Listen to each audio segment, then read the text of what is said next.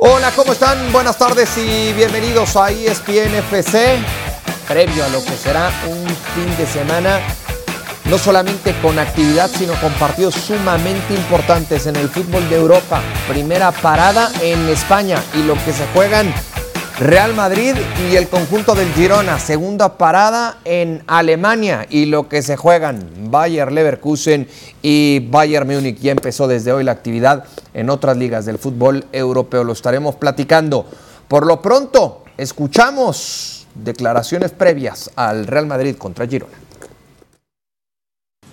Eh, obviamente que gana mañana toma ventaja, pero la liga es muy, la liga sigue siendo muy larga. Yo creo que estamos muy bien, nosotros, el Girona, muy bien posicionado. Creo que el partido de mañana no va a decidir nada de lo que va a ser la liga en los próximos meses, va a decir que uno de los dos equipos puede tomar ventaja. Eh, eh, enfrente a los otros, esto es la cosa más importante. No creo que la liga se decide mañana, pase lo que pase. No, no, no. Penso que per nosaltres és un partit molt important perquè eh, de guanyar eh, l'equip eh, seria líder, però eh, hem d'anar partit a partit i, i el nostre somni és eh, arribar a Europa. Eh, penso que el Madrid està fet eh, per guanyar la Liga, també el Barcelona, l'Atlètic de, de Madrid, però nosaltres no. Eh, no és el nostre objectiu i no es tenen... Bueno, la nostra idea no és eh, lluitar per la Liga, és lluitar per Europa. Però és veritat que de guanyar pues, eh, l'equip seria líder i, i l'escenari és, és el Bernabéu, que és, no és un partit, o, partit normal, és un partit especial per, per tothom i, i l'equip arriba en un moment espectacular perquè són segons i, i eh, és la primera vegada que, que, que poden anar al Bernabéu pa, eh, para ser líders. Bueno, el historial entre ambos equipos, Real Madrid contra Girona en torneos oficiales, 5 para el Real Madrid, un empate y 3 para Girona. Bueno, pues ahí están las declaraciones de ambos técnicos, ahí están los números, los equipos seguramente ya descansando y enfocados en lo que será el compromiso del día de mañana. Diony, Diony, Diony King, ¿cómo te va? Buenas tardes, bienvenido. Muy bien, gusto saludarte, mi querido Mau, y en un ratito más a Fer y, a Barak. Y bien lo has dicho, ¿no? Dos partidos que prometen en distintas ligas, peleándose el liderato con este Real Madrid-Girona y con Leverkusen enfrentando a Bayern Múnich. Y da la impresión a ver, es cierto, dice Ancelotti, no se define la liga, tomamos ventaja. Pero ya tomar una ventaja de cinco puntos ya es algo considerable. ¿Se juegan para ti la liga mañana Real Madrid y Girona o solamente Se la juega más Girona que el Real Madrid. Ok. Se la juega más Girona que Real Madrid. Bueno, en cuanto me confirmen en producción, saludo con mucho gusto a Fernando Palomo y a Barack Feber. Fer, ¿cómo te va? Buenas tardes. ¿Qué pinta desde tu punto de vista o cómo pinta el compromiso del día de mañana entre Real Madrid y Girona? Bueno, un gusto saludarles. Eh, para mí, como con Dionisio, lo del partido de mañana es mucho más para el Girona que para el Madrid, porque el margen de error es todavía muy amplio del lado blanco. Es cierto que tienen el componente de la Champions, pero también una eh, jerarquía individual que supera al Girona y ante esto creo que no necesita jugar bien para ganar partidos como sí necesita Girona, que reduce en función de ello, de su manera de jugar, eh, las, no las opciones, pero sí eh, el margen de su error. Un partido bueno del Girona eh, no necesariamente puede terminar en victoria, como fue el 0 a 0 contra la Real Sociedad el fin de semana anterior. Bueno, a secas aquel, porque lo jugó a tapar un poco la, fortaleza de la Real Sociedad y, aprovechar sus 15 últimos minutos como para tratar de, de sacarle la victoria, el compromiso. Pero al Real Madrid los partidos malos le pueden resultar en triunfo también y cuando hay 14 fechas por delante es un recorrido muy largo para un equipo como el Madrid. Lo, del Girona mañana es jugarse, continuar con el cuento de Cenicienta o llegar a sus 12 de la noche. Barak, te saludo con mucho gusto, buenas tardes y bienvenido a ESPN FC. Mañana en Girona se juega la liga. Pues eh, no, no, no, no, no, se la juega Mau Dionisio y, y Fer, estoy de acuerdo, es eh, sus posibilidades, que por sí son remotas, no matemáticamente, sino de manera empírica, por lo que hemos visto, por lo que podemos analizar aquí a las 14 finales que tiene que jugar, pues eh, el Real Madrid tiene eh, un margen de error que, que, seguramente no tiene el Girona, y trataré de explicarlo. El Girona está haciendo una temporada que debería ser suficiente para hacer una de esas cenicientas de las que habla Fer, sin que se le haga eh, calabaza la carroza. honestamente, no es menos que el Leicester de 2016, no es menos que el Montpellier de 2012, no es menos que el Kaiserslautern, si no me equivoco, del año 2000. Sorpresas tremendas que no solamente necesitaron a un equipo inolvidable, épico, al que todo le salió bien, sino que aquellos que están acostumbrados a, pelear por la liga estuvieran muy mal. Eh, el Atlético está mal en general, el Barça está muy mal, Real Madrid necesita caer, necesita caer mucho, no solamente en un partido. Eh, es injusto ponerle, y ahí estoy de acuerdo con Mitchell y sus declaraciones, es injusto ponerle tan alta la vara a un mismo Girona que, ellos mismos han estado ahí, ¿no? Eh, callando bocas desde la jornada 3 en las que ya empezamos a decir, bueno, ¿y esto cuándo se va a caer? No se caen, pero es que depende mucho porque se tienen que caer. Han perdido un partido, es decir, lo, que está haciendo el Girona es increíble y debería ser suficiente para ser campeón en cualquier momento, en cualquier liga, pero coinciden con un Real Madrid que es un equipo con una producción que se va a poner muy difícil independientemente de lo que pase en 90 minutos. Van a quedar todavía 13 partidos que, que serán muy largos, más largos para el Girona que para el Real Madrid. Los dos equipos llegan con bajas eh, considerables. Vamos a repasar los futbolistas que se van a perder. El duelo del día de mañana confirmado. El eh, Real Madrid que no va a contar con eh, Nacho. Pocos, pocos centrales nominales le quedaban a Ancelotti y se le siguen cayendo. Aquí Nacho, Courtois, Alaba y Militao descartados por parte del Girona. Lo de Tony Villa, David López, Daily Blin y Yángel Herrera, que este puede ser quizá eh, la baja más sensible que tienen el eh, día de hoy, el día de mañana los dos equipos. Johnny, ¿quién, ¿quién llega más golpeado en ese sentido? A mí me da la impresión que el Madrid, ¿no? Eh, porque, a ver, lo más seguro es que en el fondo de acuerdo a la convocatoria, sea Lucas Vázquez por lateral como, derecha, por izquierda vaya Mendí, ya puede incorporar a Rudiger en, la saga central, acompañando con Carvajal. ¿No? Entonces, eh, ya lo vimos lo que le terminó pasando contra el Atlético de Madrid, las dificultades que también eh, tuvo este equipo de Real Madrid, teniendo a Nacho y Carvajal como eh, centrales, y a mí me da la impresión que del otro lado puedes cubrir la baja de Blin, ¿no? ya sea con Juanpe o Eric García, que van a ser los dos elementos, pero los dos son naturales en esa, en esa posición. Y sí comparto contigo, ¿quién para cubrir lo que significa? A ver, sí lo hay, pero para que te dé lo que te dé Ángel Herrera en el terreno de juego, hay que esperar si efectivamente encuentra el hombre idóneo. ¿no? Es que yo creo que por eso puede llegar eh, más golpeado el equipo del eh, Girona. Fer, para ti, ¿quién pierde más con esta cantidad de ausencias? Bueno, hay que esperar cómo regresa Rudiger, ¿no? Va, a ser Rudiger con Carvajal de central. Carvajal actuó el otro día, pero ahora le va a tocar jugar contra un 9. el otro día contra el Atlético de Madrid le taparon muchísimo la llegada de pelota sobre los costados, pero ahora le va a tocar jugar contra un equipo que explota mucho las bandas, que, juega además con un lateral que se interna como Miguel, que va a atacarle justo a su sector. Eh, le pueden cambiar el perfil a Sabio y jugar con, con Sabio por el costado izquierdo y atacarle ahora a Lucas Vázquez. Con la baja de Ángel Herrera puede meter a Iván Martín o, sacar a Pablo Torre y tener más, eh, es cierto, menos recuperación, pero más juego. Y detrás de una baja de un central en el, en el Girona hay opciones como la de Arnau, la de Juanpe, la de Antal, un chico húngaro que, que juega muy bien al fútbol, tiene 19 años apenas, pero es muy buen futbolista. Lo he dicho antes también, no sé si tan bueno como para entrar ya al Santiago Bernabéu, pero el Girona, digamos, para que juegue a lo que juega, tiene con qué. Para jugar a lo que juega. El Real Madrid no tiene centrales. Y esa es una, realidad enorme. Eh, tendría que meter a Chuamení a jugar con Rudiger y tirar a Carvajal por el costado. Sí. Eh, no sé cuán cómodo se pueda sentir de nuevo ante el rival que, al, al que enfrentan. No es cualquier equipo. Sí, porque además, eh, lo que recién decía Fero, con lo que iniciaba su comentario, Barak, el tema físico de Rudiger, el cómo va a estar físicamente Rudiger, sabiendo el poco tiempo que ha tenido para recuperarse. Difícilmente vamos a poder ver al futbolista alemán a su 100% físicamente hablando. ¿Pierde más el Real Madrid con las, con las ausencias eh, de cara a este compromiso, Barak?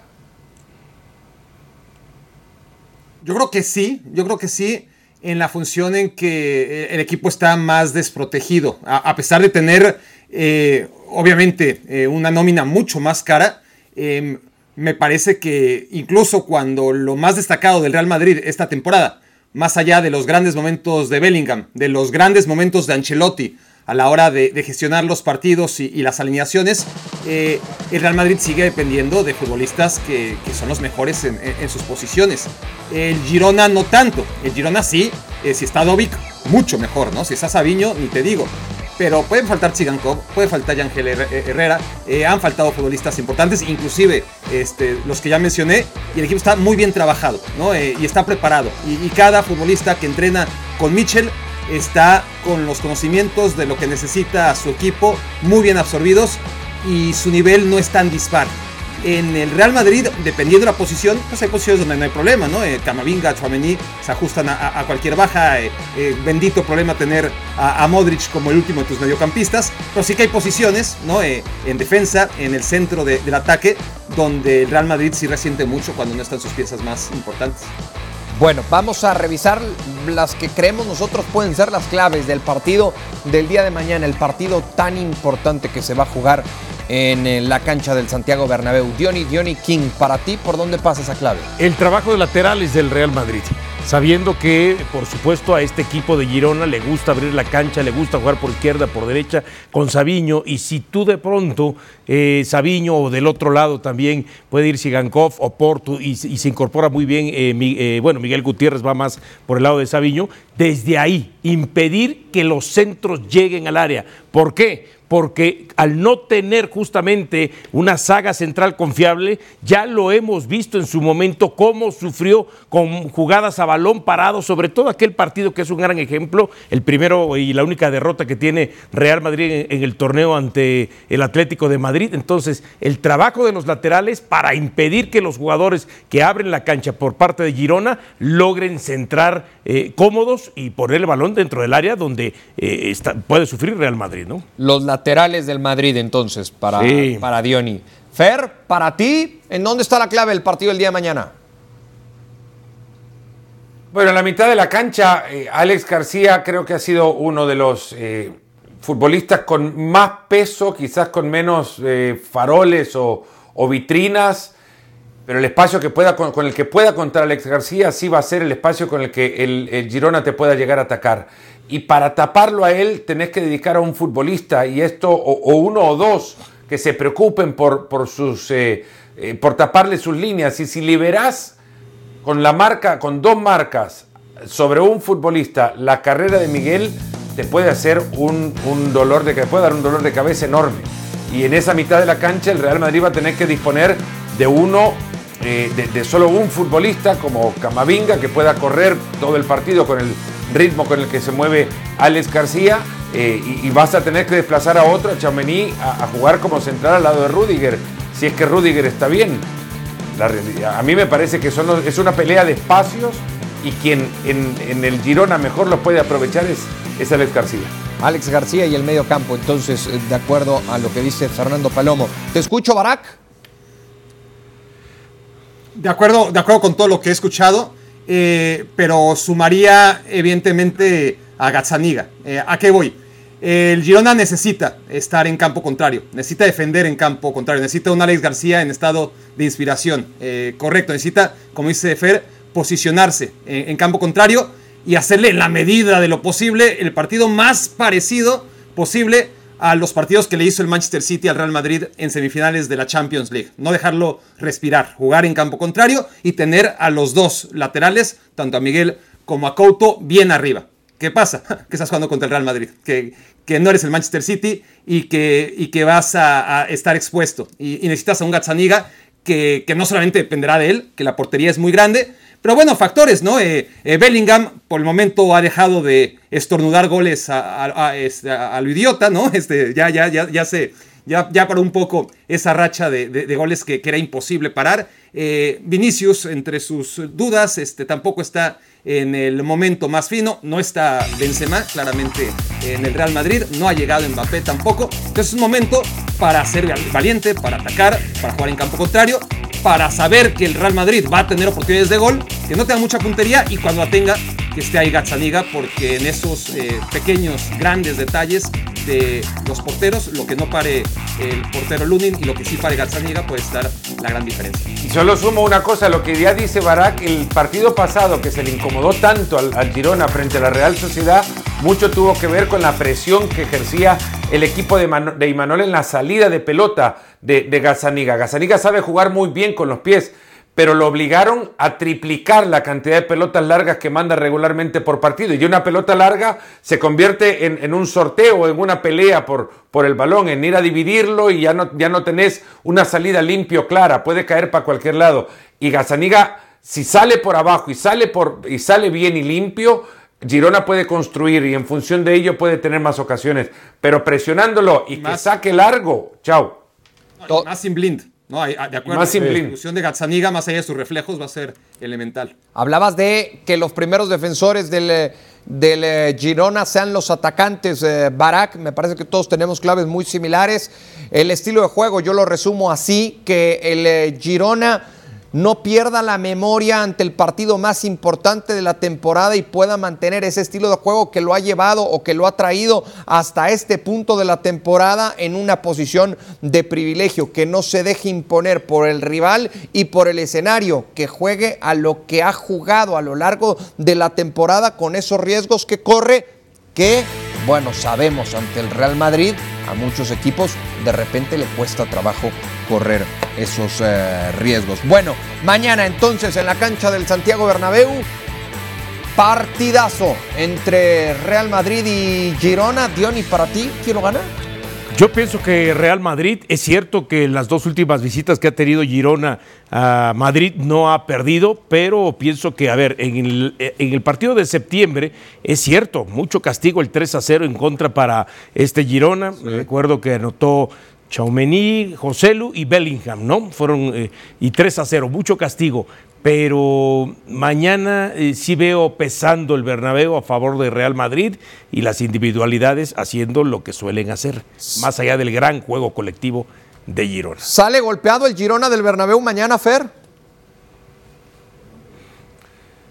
Yo creo que saben para qué están también. ¿no? Este Girona está a seis goles de la mayor cantidad de goles que ha, convertido en una temporada de liga y estamos en la fecha 24. Ya superaron la mayor cantidad de puntos que lograron en una temporada de liga. Yo creo que si les preguntas a los 25, 26 miembros del plantel, más el cuerpo técnico y los dirigentes, ellos saben que ahora lo que buscan es el siguiente premio, un puesto en Europa y son conscientes, porque lo sé, que el primer premio es la Conference League y después ya pensarán en la Europa League y después pensarán en la Champions y después pensarán si están cerca en lo que les pueda presentar el final de la liga, pero son conscientes que mañana lo que se juegan es continuar con el entusiasmo de mucha gente que los ve por cómo juegan y no por lo que han ganado hasta ahora, sino por la forma en la que juegan. Barak, eh, mañana el Girona se puede quedar tranquilo si no pierde en el Bernabéu. Sí, por supuesto. Sí, sí, claro. Eh, Con eso sería suficiente. también, ¿eh? ¿eh? Claro que. No, no, eh, el empate sería magnífico. Hay que ver las circunstancias del partido, obviamente, y, a veces un empate sabe a gloria y a veces por, este, pues, por la forma de jugar el Girona y, la forma que a veces que tiene el Real Madrid de sacar empates, este, pues podemos hablar de un empate muy decepcionante, pero, pero así hablando, sin, sin todavía ver ni siquiera la patada inicial, mantener las cosas como están, una jornada menos eh, sabiendo que el Real Madrid tiene todavía por delante el compromiso, eh, ya no contra el Red Bull eh, o contra el RB Leipzig, que seguramente va a pasar, sino lo que venga después en cuartos de final, va a ser una temporada más larga para el Real Madrid. Entonces mantener esa distancia es muy importante para el Girona. Para mí mañana el Girona no lo pierde en el campo del Santiago Bernabéu. Por lo pronto hacemos la primera pausa en ESPN FC y regresamos para platicar de lo que vamos a vivir mañana mismo en otra parte de Europa, en la Bundesliga, entre el Bayern Leverkusen y el Bayern Múnich. Pausa y volvemos.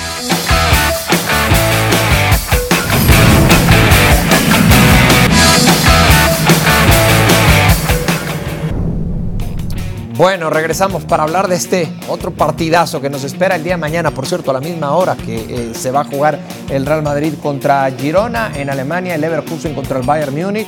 Aquí el, el duelo por la cima, el Leverkusen y el Bayern frente a frente, con una marca de Leverkusen increíble por parte de Xavi Alonso de 16 ganados, 4 empatados y 0 perdidos. Esto solo hablando de la Bundesliga. Le tenemos que sumar lo que lleva en la Pocal y entonces incrementa ese número sin derrotas para el equipo de Xavi Alonso, que por cierto eh, rescata a mitad de esta semana el, el triunfo, Triunfo. ante el Stuttgart en la Pocal sobre la hora, en el último suspiro del eh, partido. Diony, ¿qué esperar del compromiso del día de mañana?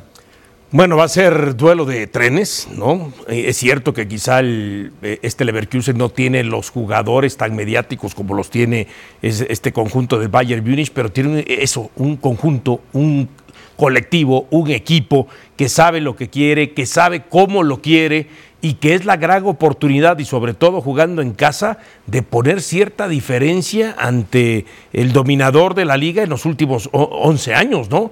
Este, espero que Leverkusen sí la aproveche y no como en muchas ocasiones cuando llegaba el famoso Clasiquer, ¿no? Y el Borussia Dortmund no la terminaba eh, aprovechando. Entonces, entiendo que aquí lo más importante es que por ejemplo este Leverkusen sigue invicto, sigue metiendo goles, sí, quizá algunos partidos les ha costado más que otros, pese a la ausencia de Bonifaz, que ha sido una ausencia realmente importantísima por la cantidad eh, de goles, por lo que representaba al frente, pero pues ahora ya adelante le tendrán que poner los balones a Borja Iglesias, ¿no? Shaka, Grimaldo, el propio Florian Fierce, quienes jueguen mañana, ¿no? Sí, eh, Borja Iglesias que, que ya tuvo minutos en Bundesliga y también en eh, Pokal eh, Fer y el, el Leverkusen que si mañana gana entonces se pondría a cinco puntos del eh, Bayern Múnich. ¿Es diferencia suficiente para sentirse cómodo y tranquilo para todo lo que resta de temporada y teniendo enfrente al Bayern Múnich?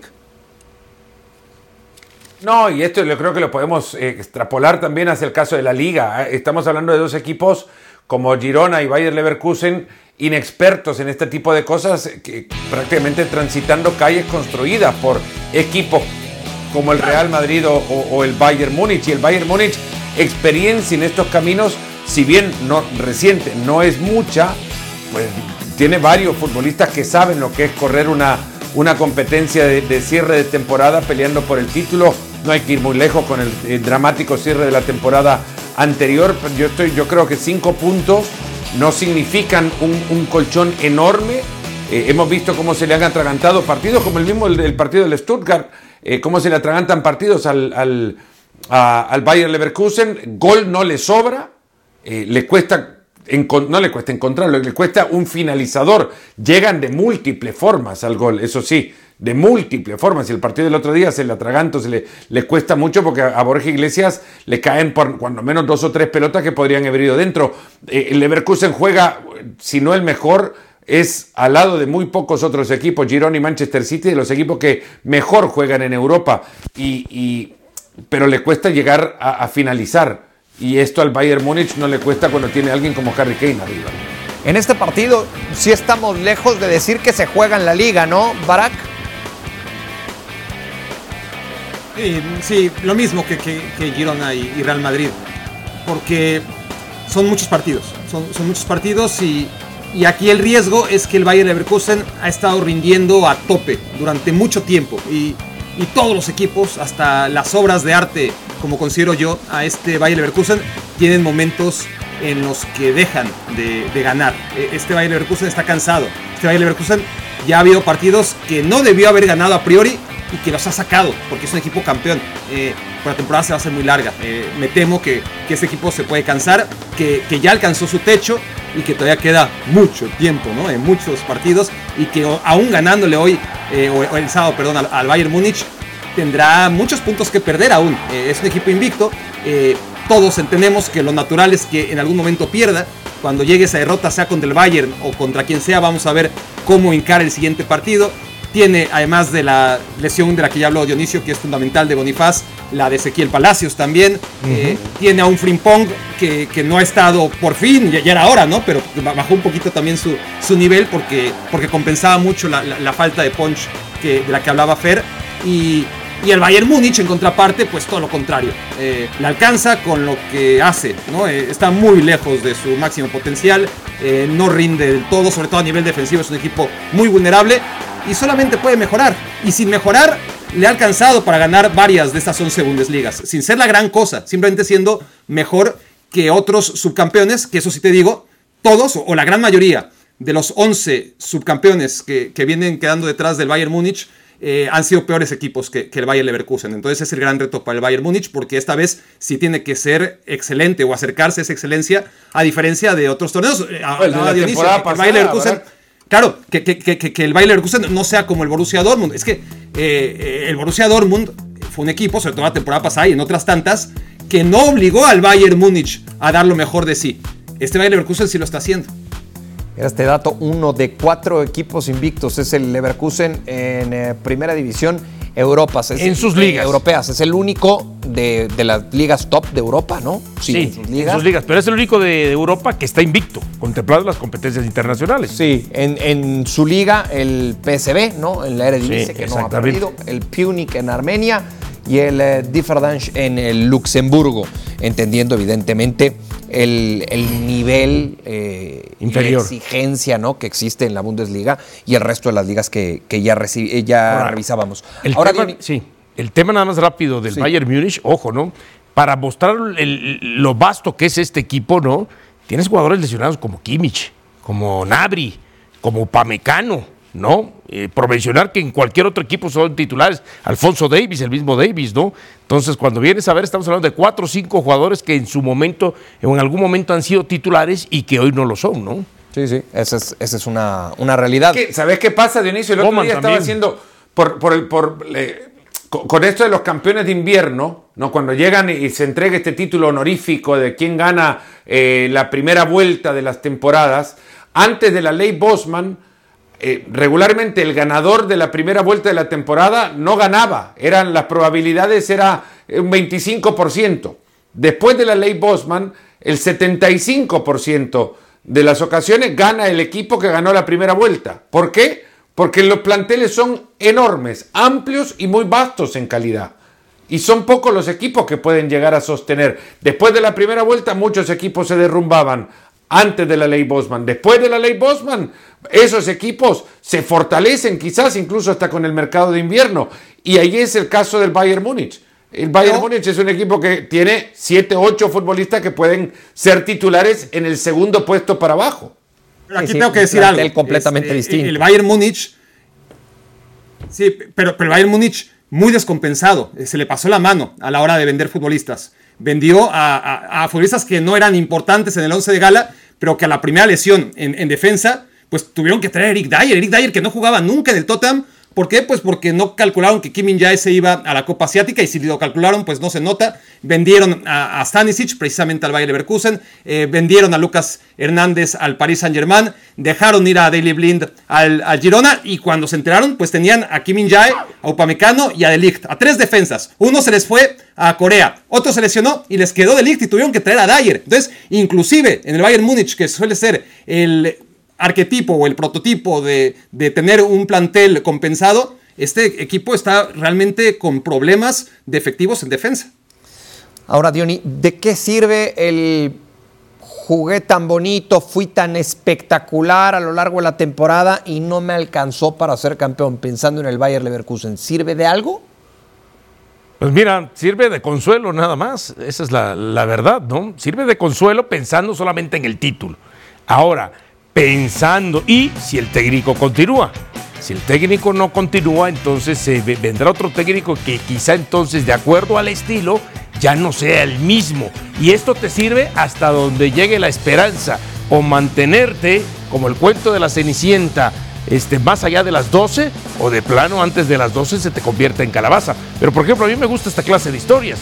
Y yo entiendo lo que dice Barak, que en algún momento este equipo se puede cansar y empiece eh, en lo que resta del torneo este, a acusar eh, justamente ese tipo físico, pero si pienso, yo sí pienso que Leverkusen va a terminar siendo campeón al final de la temporada. O sea, ¿tú sí crees que las formas y el funcionamiento van a ir de la mano con el resultado? Sí, sí, sí, creo que y eso entonces se avalaría, avalaría un por gran completo el trabajo y el proyecto de Lo de que sí lo garantizo es que si sale campeón, vaya a ser el Aunque, técnico aunque la receta en el fútbol, la receta en el fútbol no es que las formas y, y el juego van de la mano con el resultado. Las formas y el juego te acercan al resultado. Sí. Pues hay muchas otras Sí, sí. variables en el medio que te interrumpen, porque ¿de qué, ¿de qué puede servir el juego, las formas, si no consiguen el título? Puede servir de algo más que un título, que es, hacer, es convertirse en memorable y que la historia lo recuerde. que durante mucho tiempo le pasó a Guardiola con el Manchester City en Champions, ¿no? Pero una vez que la conquistó, ahí fueron acompañados y es inobjetable el asunto.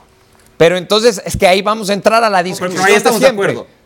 Ahí vamos a entrar a la discusión de siempre, Barak, lo de las formas, el funcionamiento por encima del resultado o el resultado por encima de las formas y el funcionamiento. Porque dice Fer, bueno, muchas veces... Cuando querés, cuando querés menospreciar las formas, cuando querés menospreciar las formas, se dice que, que el que quiere que las formas se tomen en cuenta piensa que importan más que el resultado. No, es el camino para llegar al resultado. Mientras mejor forma y mejor juego tenés en función de tus herramientas, están acortando el margen en el que el capricho del fútbol te puede alejar del resultado. Es así de simple. Nadie va a perder a la cancha. Eligen formas y caminos elegantes para ir a buscar un resultado y que el resultado positivo Pero tú dices- sea uno más probable que no el negativo. Girona como ejemplo. Pero tú dices- Bayer Leverkusen como ejemplo. Por eso, pero en el caso del Bayer Leverkusen, tú dices, eh, un equipo memorable, ¿no? En dado caso de que no sea campeón, pero bueno, nos vamos a acordar siempre Sí, del Bayer la Real Leverkusen Sociedad, yo no de Xavi Alonso terminó. que también jugaba. La Real Sociedad B. Pero- Es- pero- pero- pero pero es que es no me has dejado ni terminar, Fer. no me has dejado ni terminar. Sí, Barak. No, yo, yo- Bueno, no yo, terminaste este, en lo que tampoco. termina. No, porque, porque, porque Barak No, no, no. está pidiendo la palabra. Adelante, Barak.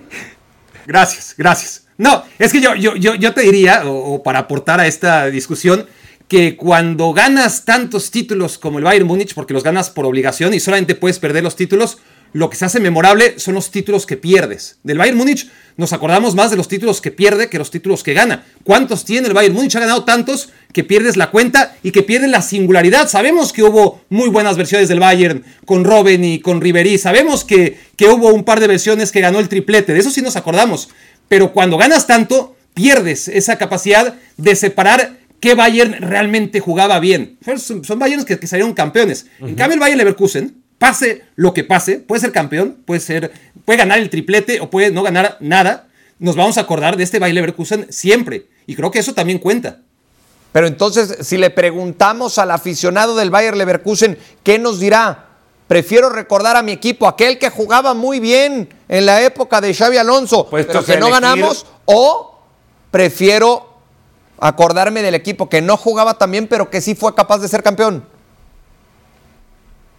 Pues que, que esto, el que pasa es el tema, que no han sido capaces de ser campeones. Entonces, cuando te estás acercando y lo estás haciendo con una forma de juego que además es memorable y que te da reconocimiento mundial, yo creo que eh, el primero quieren ser campeones, seguro, pero no van a creer que las formas no les han servido de nada. Porque con, con formas pobres estuvieron antes de la llegada de Xavi Alonso peleando por el descenso. Sí. Y del Bayern Múnich, para hablar de, de lo que decía Barak, ha ganado 11 títulos seguidos, pero sabemos que con Guardiola y con Flick jugó bien. O por lo menos nos hizo quedar con ese equipo en la memoria. Y después los demás fueron algo que tenía que ganar, porque hay equipos, Andoni Subizarreta lo decía hoy en el país, hay equipos que arrancan la temporada ya con los trofeos en la vitrina. Y solo nos acordamos de aquellos que no logran meter en la tribuna. Tengo que sacar este, tengo que sacar este otro, tengo que sacar aquel. Los demás ya los tenía ganados. Ese es el Bayern Múnich. Y ahora el Bayern Múnich, para, para ganar un trofeo y además hacerlo como lo hacía como Guardiola, tiene que jugar mejor que el Bayern Leverkusen. Y esta temporada no lo va a conseguir. Solo va a poder ser campeón. no va a poder jugar bien. Siempre, siempre lo más importante será desplegar un fútbol como el que despliega hoy por hoy el Bayer Leverkusen y que al final de la temporada puedas levantar el título, ¿no? Porque entonces sí, ahí estarías avalando todo lo que hiciste bien a lo largo de la temporada. Bueno, y, y- y para poner un ejemplo, en su momento el de Henkens, ¿no? El Bayern Munich de Henkens. Lo ganó todo jugando bien en su momento. Sí. Bueno, pues esa, esa polémica de siempre que nos deja el fútbol, de las formas. Que son caminos de conseguirlo al final de cuentas. Claro, ¿no? claro. y- Algunos, y- a ver, no es inválido ganarlo, quizás con un fútbol que no es proponedor, que es equilibrado, que quizás está más defensivo, pero que aprovechas eh, el error del rival y terminas. Eso es válido, por supuesto. Nadie lo va a negar. No te metes. Ahora, que hay estilos y dentro de esos estilos, pues me imagino que a algunos nos gustará que ojalá tu equipo gane este, mostrando un buen estilo de fútbol ofensivo, por ejemplo, ¿no? Bueno, pues. eh, Y hay otra discusión, Diony, y, y- y me meto nada más en esto rápido, hay otra discusión. Hay equipos que ganan con ese estilo de tratar de aprovechar el, estilo, el error del rival porque no cuentan con herramientas suficientes para construir fútbol. También. Y es válido también. Hay unos que son extremadamente cuestionables desde mi perspectiva, que tienen para jugar mucho mejor porque cuentan con herramientas para construir otro tipo, otro tipo de juego y que aún a, pesar de eso quieren aprovechar el error del rival. Son totalmente rácanos o hasta cínicos en su propuesta de juego. Y eso es cuestionable desde mi perspectiva. Yo acabo rápido. Yo, yo creo que nuestro fin, como se- y perdón que, que me ponga a filosofar un poco, pero nuestro fin como individuos, y esto se extiende a los equipos de fútbol, es ser memorables. Salir campeón es un vehículo para ser memorable, pero ser memorable es nuestro objetivo. Y este Bayer Leverkusen, sea campeón o no, ya es memorable. Si es campeón, perfecto, ¿eh? Pero la calidad de memorable, que es que creo que es lo que se busca cuando uno es campeón, ya la tiene. Quedar en la memoria, en el consciente colectivo. sí, de, de repente creo que nosotros pecamos de romántico. Piénsenlo en el corte. O pecamos de romántico o somos injustos. No, no. Al ¿Qué es lo que queremos venir acá? Que gane, que gane el que. Después hablemos, que ganen. Ya está, que ganen. Sí, claro. Pues el resultado, el manda. Sí, Solo no, el ganar, título vale. manda. Al final de cuentas, el título manda. Ahora, si va acompañado de las formas. Ah, es de mejor. la servido, ah, uy, mejor. Estamos, A ver, pero no ha será, servido. Qué mejor. no Es será de memorable. sacarle agua a las piedras. No será Perdón. memorable, será doblemente Es memorable. tratar de sacarle agua a las piedras. Es es de todos los que creyeron que los campeones son los mejores equipos. No, bueno, pues es lo que manda el resultado. Sí, pues sí.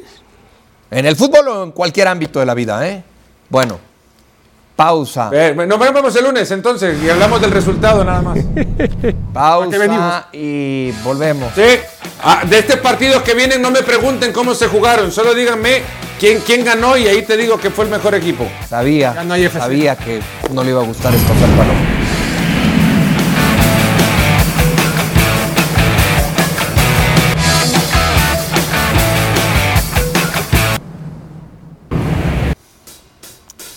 Bueno, regresamos para ver los eh, partidos destacados de este fin de semana en la Premier League. Creo que de estos no quieres hablar, ¿verdad, Pero Sí.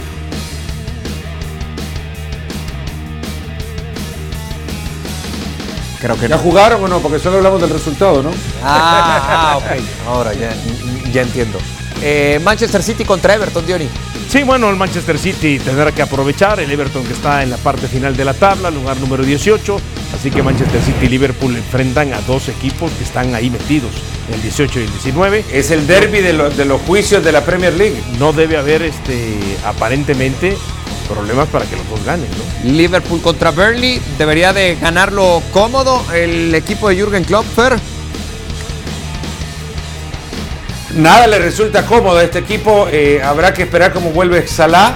Es cierto que ha pasado con un, un mes importante fuera y han logrado mantener la cima. Nada le resulta cómodo, insisto, pero eh, puede ser uno de esos partidos que le dé tranquilidad en el trámite si logra convertir pronto. West Ham contra Arsenal, Barak. Pues, West Ham está en un muy mal momento de, de la temporada, pero, pero es ese típico equipo que se le indigesta a equipos como el Arsenal. No sería la primera vez. El West Ham eh, al contragolpe, el West Ham defendiendo bien, el West Ham atacando a las espaldas, el West Ham con puntería y, se lleva los tres puntos. No parece el momento idóneo de la temporada. eh, parece que, el equipo de David Moyes no va, no va para más, pero es justo cuando se hace más peligroso. Entonces, eh, de todos estos partidos, no podemos descartar que aquí pueda haber un campanazo. Y Aston Villa contra Manchester United, eh, Diony, el Aston Villa con el objetivo de mantenerse en lugares puestos de de Champions. Champions. Sí, exactamente. Y, y la verdad, este Manchester United que eh, sigue sin convencer, sigue sin, sin ser un equipo confiable. Y yo pienso que el equipo de Unai Emery tiene grandes posibilidades de sumar tres puntos. Aquí la tabla de posiciones son dos puntos los que le lleva el eh, Liverpool al Manchester City, teniendo el City todavía un partido por disputar. Terminaremos el fin de semana con el Liverpool de líder, eh, Fer.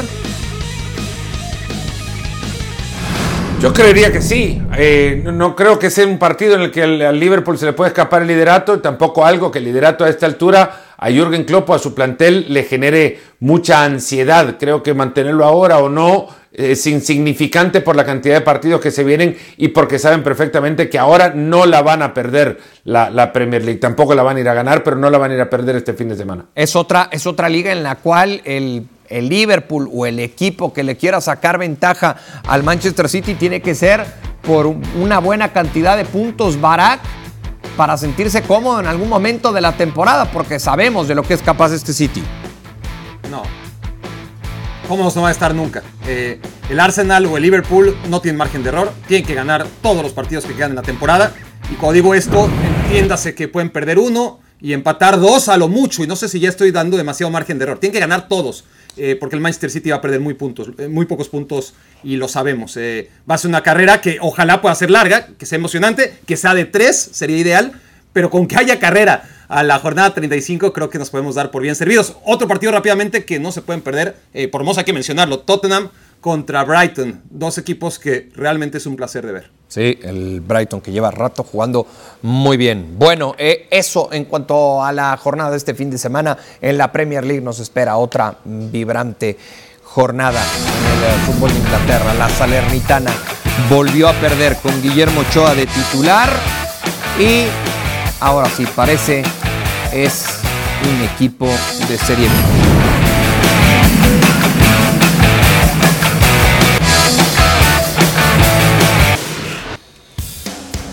La Salernitana volvió a caer el día de hoy contra un rival directo por eh, el no descenso Lo comentaste, ¿no? del Empoli. ¿Te tocó comentar? Sí, me tocó trabajar en este partido. En este gol no tiene absolutamente nada que hacer eh, Guillermo Ochoa. Hay un desvío. Una Salernitana, Dioni, que ha cambiado a medio equipo en el mercado de invierno y que con Pipo Inzaghi partido tras partido no se ve una mejora. No, y cuando parecía que por lo menos podrían sacar el empate, ya sobre los minutos finales, se vinieron los otros dos goles, otra través de este penal, ¿no? Que si es penal, se le atraviesa o no era penal. Sí, sí, sí, por supuesto. Y después vendría otro error en defensa y le volverían a hacer daño a Guillermo Ochoa. Está condenado al descenso, eh, Fer, el equipo de la Salernitana. Así parece, yo creo que, bueno, es que la cantidad de puntos que tiene que remontar es, es- para este equipo es una cantidad enorme. Por cierto, con este triunfo, el Empoli ha salido de la zona de mm, descenso. Pausa y volvemos.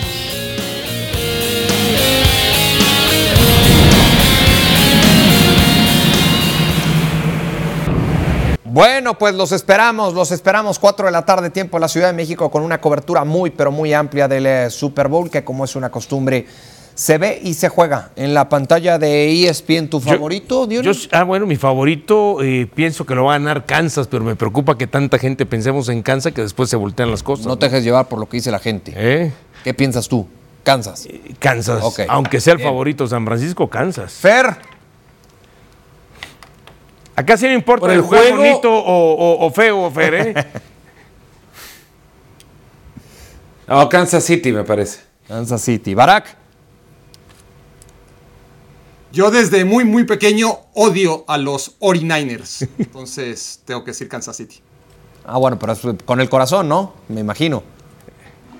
Sí. Tiene razón, tiene un Dígalo. sentido por lo menos. ¿Y por qué los odias? ¿Porque le vas a quién o qué? Eh, pues por equipo, sí, me tocó una época bastante odiosa de los 49ers.